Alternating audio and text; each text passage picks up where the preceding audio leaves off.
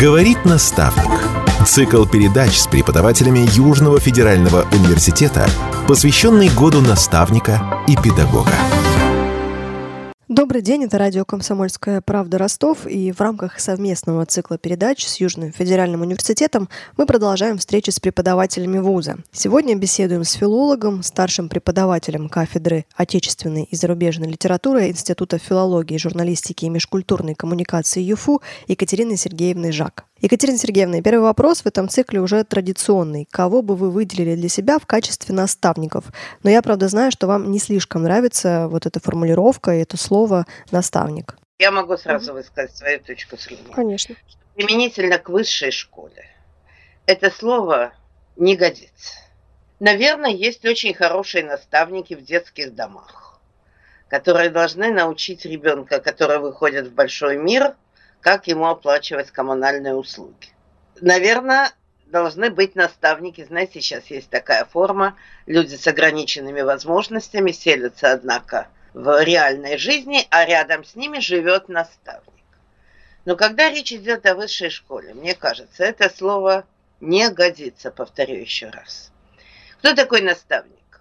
Тот, кто берет нас за ручку и куда-то ведет. У меня было очень много замечательных учителей, преподавателей, даже вот я скажу, преподавателей.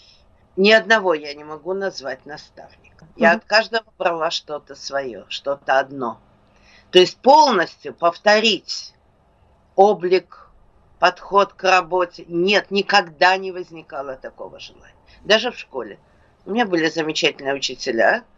Э, Причем, как ни странно, например, это очень странно. Мне очень нравился наш физик. Ничего я в физике не понимала, абсолютно.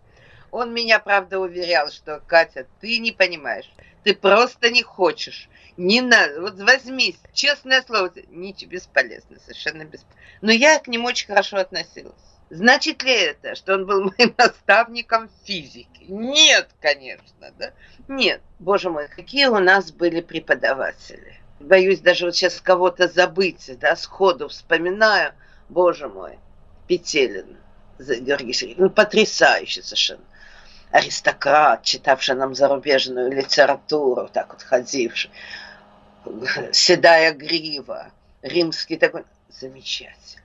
Его ученица Нина Владимировна Забабурова. Это просто что-то потрясающее, понимаете? Это средневековая литература зарубежная, возрожденческая я ну, выступаю как наследник, что ли, Ирины Александровны Слезиной, которая читала древнерусскую литературу. На самом деле я совершенно случайно попала в, это, в этот предмет. Извините за такое корявое предложение. Ирина Александровна ушла начальником учебной части. Мы только что закончили наш курс, только что закончили. И очень многие мои девочки вынуждены были отправиться по распределению в Молдавию. Ну, все быстренько оттуда слиняли, конечно, но какое-то время они там должны были пробыть.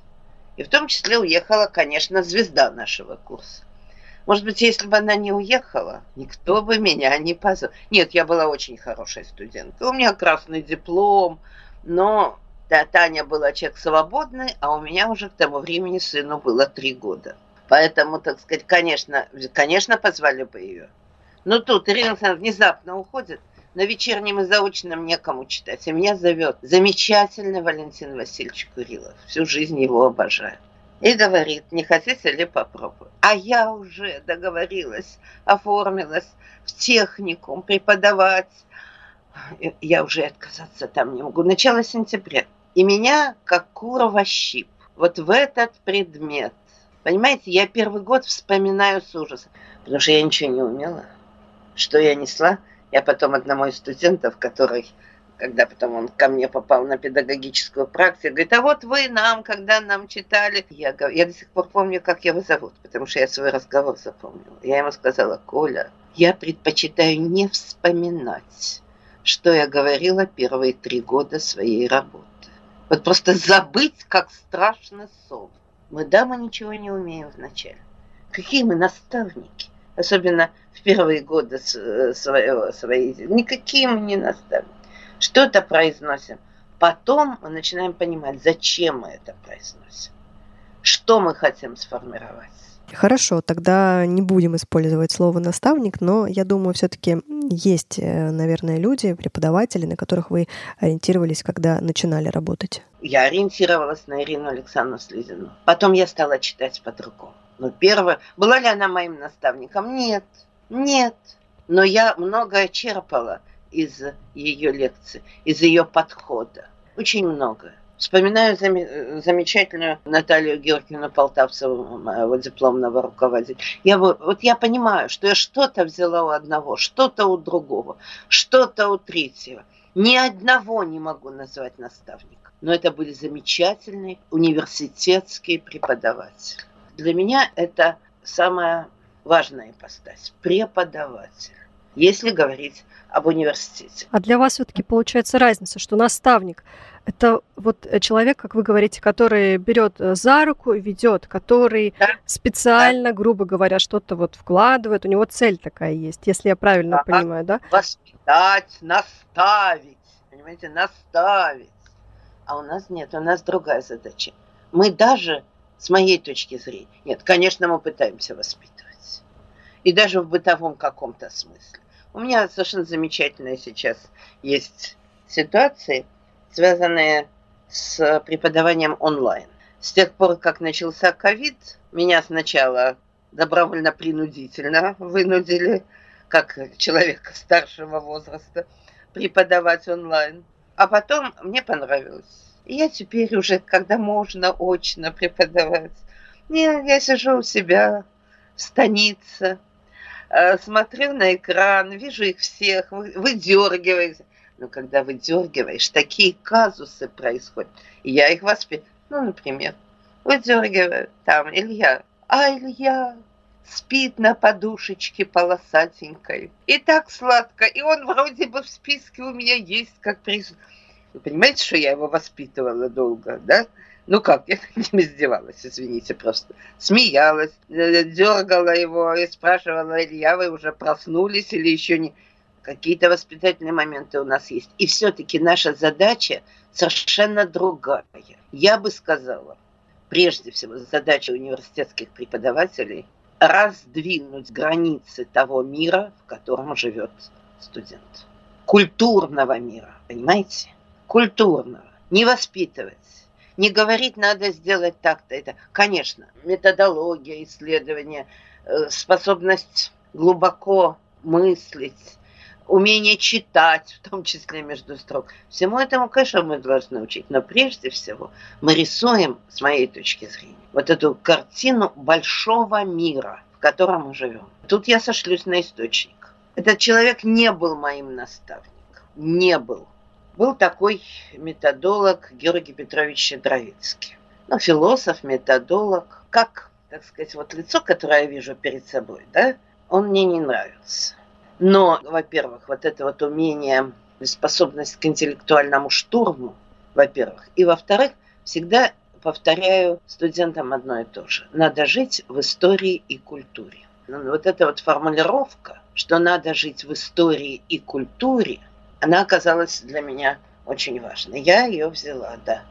И все. А у Ирины Александровны Слезиной, наоборот, совершенно другое. Приближение того, что было очень давно, к нам, к нам сегодняшним. Восприятие этого как ну, своего, родного, понимаете, близкого.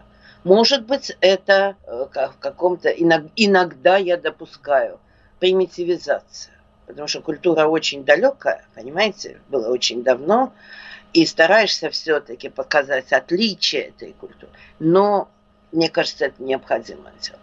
Ваш отец, доктор технических наук, профессор Сергей Вениминович Жак, он тоже более 55 лет преподавал, в том числе создал и возглавил кафедру на механико-математическом факультете. То есть у вас такая своеобразная династия преподавательская. Э, что-то вы брали у него, как у преподавателя вуза? Перенимали какие-то особенности преподавания или приемы? Нет, совсем другой предмет, все другое. Другое, что мы, конечно, обсуждали очень многие вещи. И с бабушкой, и с ним, и с мамой. У меня была замечательная семья со, со всех сторон. Понимаете? А вот с отчимом. Я вспоминаю, как мама и отчим на кухне сидели и обсуждали. Я даже помню, что они говорили о мастере и Маргарите, что они говорили о, о повести Быкова «Сотников». Вот какие-то вещи, они, я была девчонкой, подростком, но я помню. Они преподавали нет. Понимаете, папа преподавал такие дисциплины, которые ко мне как бы отношения не имели. Там другой путь мышления. А вы когда начали преподавать у отца советов, не спрашивали именно ну, преподавательских, скажем, методологических? Сохрани и помилуй. Ни в коем случае. Как-то ввели на гуманитарных факультетах математику. И он даже написал потом книжку э, «Миф. Математика и филология». С моей точки зрения, это самая плохая его книжка. Ну, причем я ему об этом говорил, он очень обижался. Совершенно другая методика преподавания. А что, о чем спрашивать-то? Я вообще даже представить себе не могу, чтобы я конечно. Ну хорошо, когда я была молодой преподавателем, конечно, меня приходили проверяли. И какие-то там критические замечания, естественно, высказывали. Но это люди, которые тоже преподавали литературу. Нет, э, понимаете, достоинство моих предков в том, что это были очень культурные образованные люди. Очень. И вот те разговоры, которые были, то чтение, которое было, понимаете, вот это вот прежде всего на меня повлияло, а не методика преподавания. У меня такие были замечательные предки, которые меня ограждали. Вот у меня было ощущение, что они, вот наставники нет, нет, но они атмосферу создавали. Вот вы говорите о династии, вот я себя ощущаю частью вот этой цепочки – с надеждой на то, что наши внуки будут достойны моих дедов, которые вели себя в самые тяжелые, в самые страшные годы, они вели себя необыкновенно. Вера Панова вспоминает в своих мемуарах, что когда э, арестовали, как выяснилось, расстреляли ее второго любимого мужа, все от меня отвернулись. Жаки ходили, приносили мне то денег, то правду. А бабушка говорит, мы так боялись. Мы ходили к Вере ночью. Но Жак мне, она называла его Жак или Жачек, но Жак мне сказал, если мы в этой ситуации оставим Веру, мы себе этого никогда не простим. И вот, трясясь от страха, да, и публикуя, может быть, не самые лучшие идеологические стихи, дед вот это делал. Династия не в том, что все, все, на, все мы педагоги и преподаватели, да? Нет. А в том, чтобы вот что-то такое в себе сохранить. Была ли я всегда достойна их? Наверное, нет. Сейчас жалеешь о многом. Ну, пусть дети наши будут лучше нас. Отец живет во мне не только отчеством, и ни одной фамилией своей. В его портрет вглядеться часто хочется, как в перекресток всех моих путей. Что знал я в детстве? Волн прибрежных шорохи, след влажный на темнеющем песке, Приморский ветер в белом-белом городе, Сиреневые горы вдалеке. Но вслед отцу и сам уже тянулся я К сосновой шишке, к ягоде лесной. Чищебная медвежья Белоруссия Отцовским детством говорит со мной. Как в пущу беловежскую, в поэзию Он ввел меня, не ведая о том. И было мне так боязно, так весело — в его тетрадке заглянуть тайком. Над выцветшим отцовским тонким почерком приподнимает память переплет, встают столбцы с коротенькими строчками, и рифма рифму дружески зовет. С отцовскими пристрастиями и генами, что связано, в нежданный миг поймешь. Так молния далекая, мгновенная, вдруг озарит ночной бесцветный дождь. И не струей, живой, могучей снастью, с землею свяжет, грозный небосвод. И ты поймешь, какое это счастье, что корень жив, что дерево живет. Говорит наставник. Цикл передач с преподавателями Южного федерального университета, посвященный году наставника и педагога. Говорит наставник. Цикл передач с преподавателями Южного федерального университета, посвященный году наставника и педагога. В эфире радио КП Ростов, цикл совместных передач с Южным федеральным университетом. Сегодня мы беседуем со старшим преподавателем кафедры отечественной и зарубежной литературы Екатериной Сергеевной Жак. И напомню нашим слушателям, в окончании первой части разговора до перерыва Екатерина Сергеевна прочла замечательное стихотворение своего дедушки, поэта Вениамина Константиновича Жак. И до перерыва мы также вспоминали о вашем отце, докторе технических наук, профессоре Сергея Вениаминовича Жак. Он более более полувека преподавал в РГУ, затем и в ЮФУ. Но, как вы заметили, ценность семейной связи в этом случае проявилась не в советах, не в каких-то наставлениях, которые были даны специально, а скорее в атмосфере, разговорах, воспоминаниях. И очень хотелось бы продолжить эту тему тему связи между поколениями и того, что нам дает семья и что нам дает атмосфера в семье. О них можно говорить бесконечно долго. Они все были совершенно замечательные люди. Никого уже, к сожалению, нет в живых. Уже мы, так сказать, первые на вот этой незримой границе. Мое поколение уже первое. Замечательные, понимаете? И, наверное, семья мне вообще дала больше даже, чем преподаватели. Не потому, что мы все преподавали в университете, повторяю, только папа. Только папа. Он в разных местах сначала вынужден был работать, сначала его отправили лучшего студента на Челябинский тракторный завод считать на арифмометре. Ну, время такое было.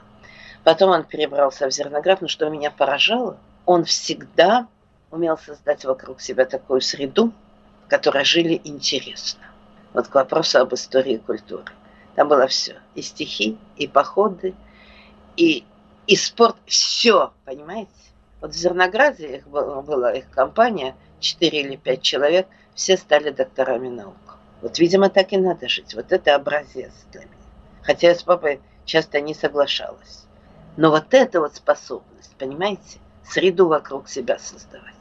Вот, наверное, такова же задача и у преподавателей. Создавать некую среду, просвещать. Это наша задача. Один умный человек сказал, в младших классах нужно любить детей, в средних обучать, в старших просвещать. Но еще в большей степени вот эта идея просвещения относится и к студентам, и ко всему нашему обществу.